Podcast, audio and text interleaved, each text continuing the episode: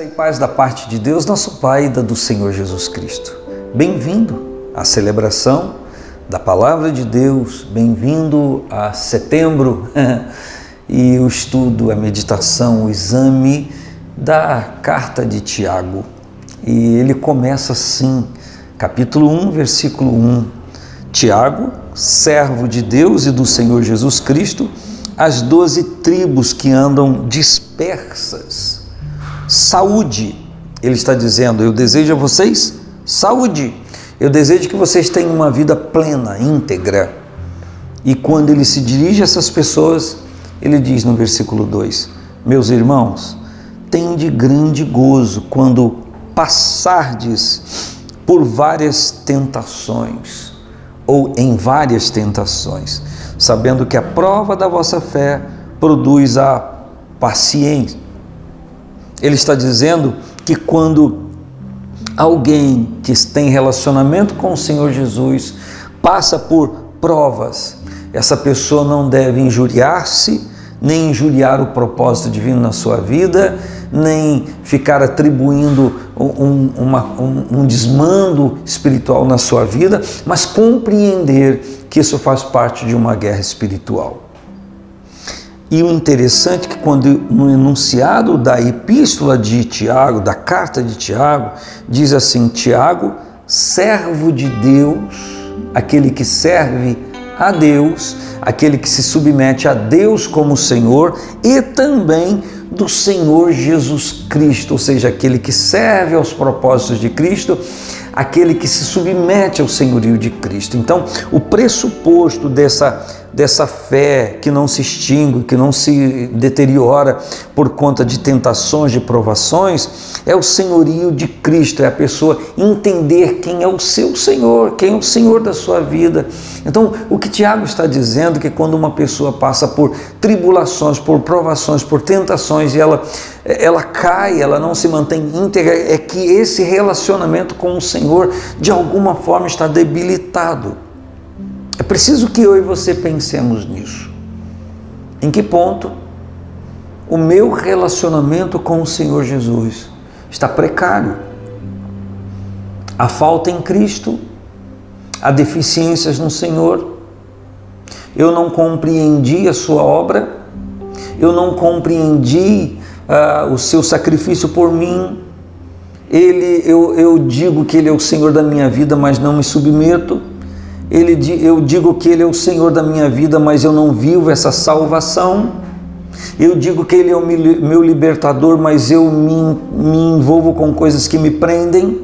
Eu digo que Ele é o meu redentor, mas eu não me sinto dele, não me sinto nele. Qual é o problema? Eu preciso saber, você precisa saber para você.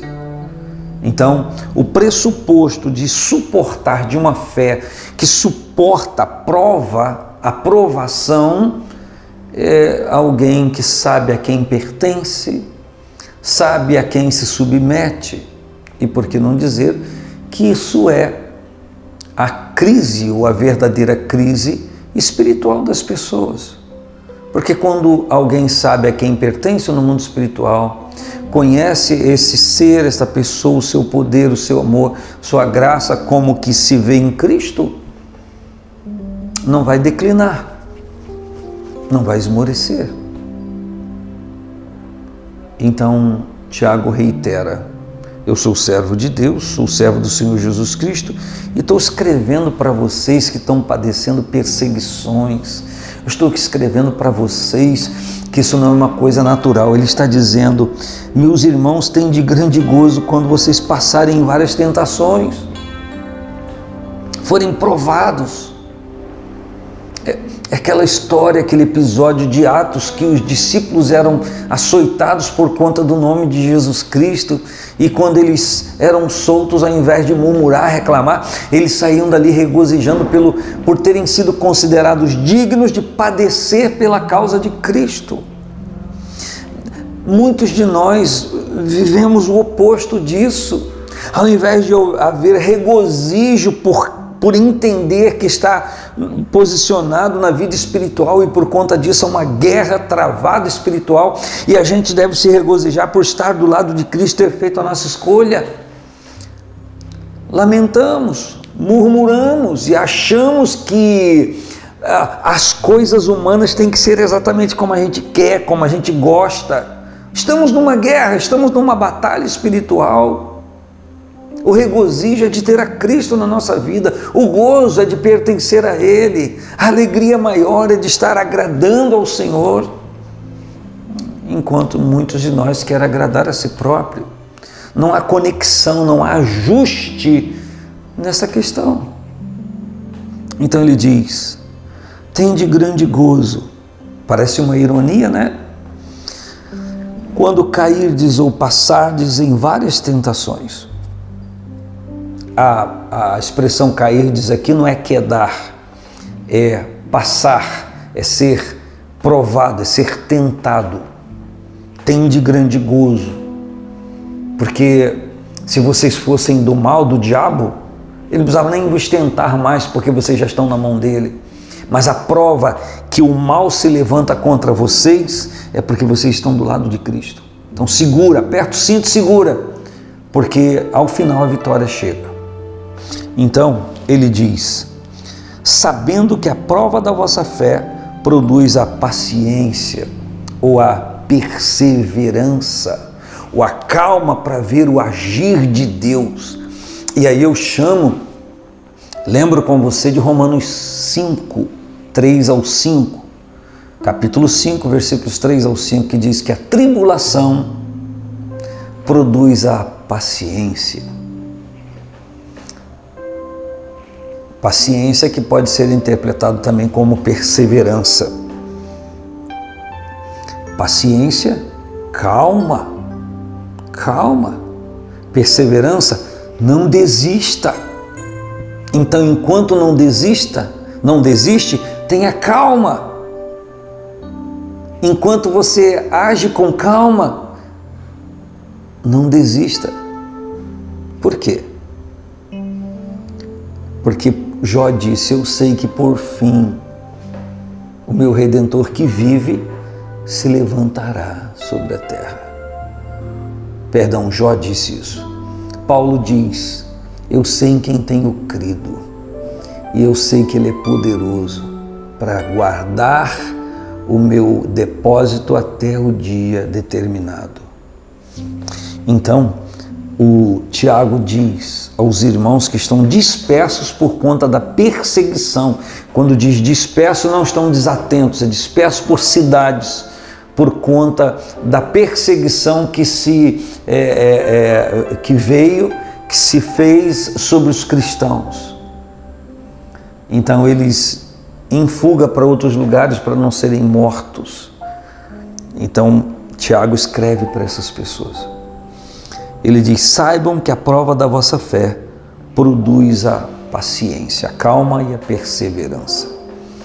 Então, toda pessoa que é, desiste da fé em Cristo é porque em algum momento lhe faltou resistência a isso, lhe faltou perseverança para não desistir e a pessoa se precipitou. Você é uma pessoa precipitada você já se precipitou em alguma coisa, não aguardou para tomar decisões seguras, está vivendo o resultado disso hoje. O problema é que quando essa precipitação se atém ao mundo natural e às coisas físicas e financeiras, o custo é alto, mas ele pode ser consertado ou a pessoa pode se conformar a uma nova situação, circunstância de vida, num outro padrão.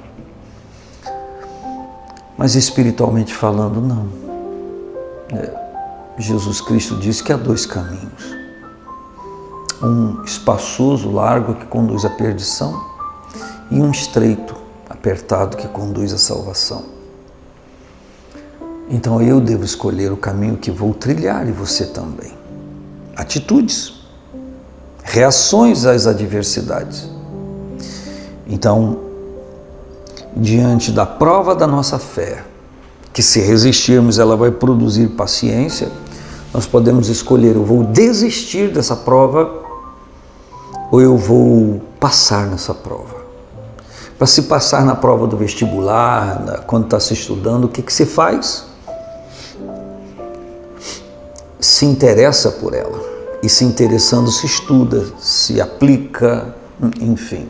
Tempo, dedicação, memorização e tantas coisas. Se nas coisas seculares, humanas é assim, você acha que na espiritual não é? É muito mais. E eu concluo esse momento dizendo a você o que Cristo diz à igreja: guarda o que tens, para que ninguém tome a tua coroa. Um grande abraço, paz do Senhor Jesus.